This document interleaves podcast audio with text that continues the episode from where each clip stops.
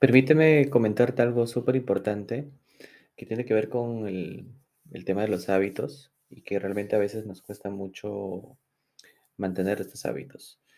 Y pues no debería ser, digamos, más complicado que, que una forma crearlos, ¿de acuerdo?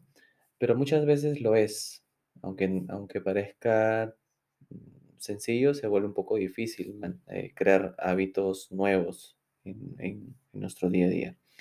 Y pues a veces la razón, digamos, es que cuando das el hábito por, de una forma por consolidado o porque piensas que el hábito ya, ya está, se está manejando bien, dejas de alguna forma prestarle pues este, atención, digamos, para de- dedicarte a, al siguiente hábito o a, o a la siguiente tarea que estés haciendo.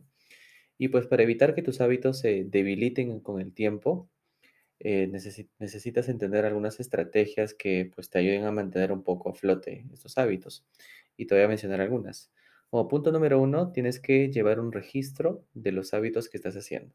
Básicamente, registrar tus hábitos a diario es uno de los primeros hábitos que deberías incorporar. Un gesto tan sencillo como pues anotar, digamos, de manera diaria tu cumplimiento te ayuda a conservar eh, la motivación que, que tienes al principio y en consecuencia mantener hábitos de- beneficiosos para ti. Otro punto sería que, que los revises mensualmente, esos hábitos. ¿Por qué? Porque cuando tú hagas, digamos, una, tu planificación mensual, puedes dedicar unos minutos a revisar cómo han ido tus hábitos el mes anterior. Este paso es mucho más, digamos, un poco más sencillo porque porque si llevas un registro diario de hábitos, pues vas a sa- saber encontrarlos.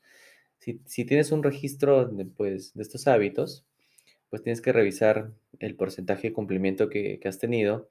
Si ves que, digamos, has ha bajado un poco o que has fallado muchos días seguidos o que has tenido de repente altibajos, puede que de alguna forma necesites dedicar una semana para reforzar esos hábitos para que vuelvan a flote y se, se mantengan.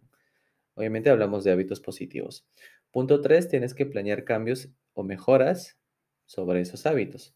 Básicamente aquí eh, sabemos que hay hábitos que pueden de alguna forma permanecer pues inmutables durante mucho tiempo, pero hay otros que van a necesitar ciertos ajustes para que esos hábitos se mantengan.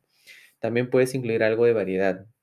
Aunque digamos la esencia pues del hábito es hacer siempre lo mismo, algunos eh, de alguna forma nos permiten hacer variaciones que pueden ser eh, muy beneficiosas, ¿de acuerdo?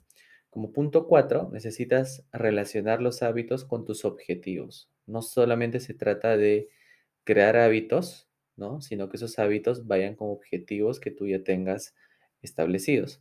Básicamente, para mantener estos hábitos, pues como lo comentaba, es importante tener pues un buen, un buen plan de implementación, de una forma adaptarlos bien a tu, a tu rutina y usar estrategias para mantener la motivación siempre alta.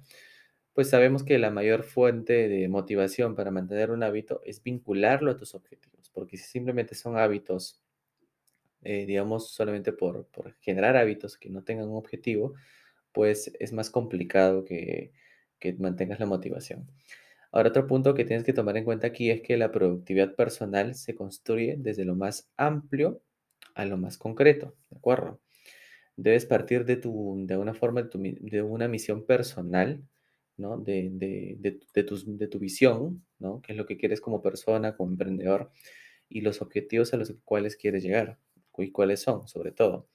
En base, pues, a estos elementos deberías plantear tus metas, construir tu sistema de planificación y elegir los hábitos que eh, que debes adaptar a estos objetivos, ¿no? ¿Qué hábitos necesitas construir? Porque los hábitos se construyen día por día y se ha comprobado pues que cuando adquieres un nuevo, hábito y eso lo, lo mantienes por 21 días seguidos, ese hábito forma parte de tu nuevo ADN y vas des- desechando de alguna forma los hábitos que no son, que no son los mejores, porque, o sea, todos tenemos hábitos, pero hay hábitos que no son buenos, como por ejemplo, no sé, mirar muchas mucha serie en Netflix, que eso me pasó a mí en algún momento.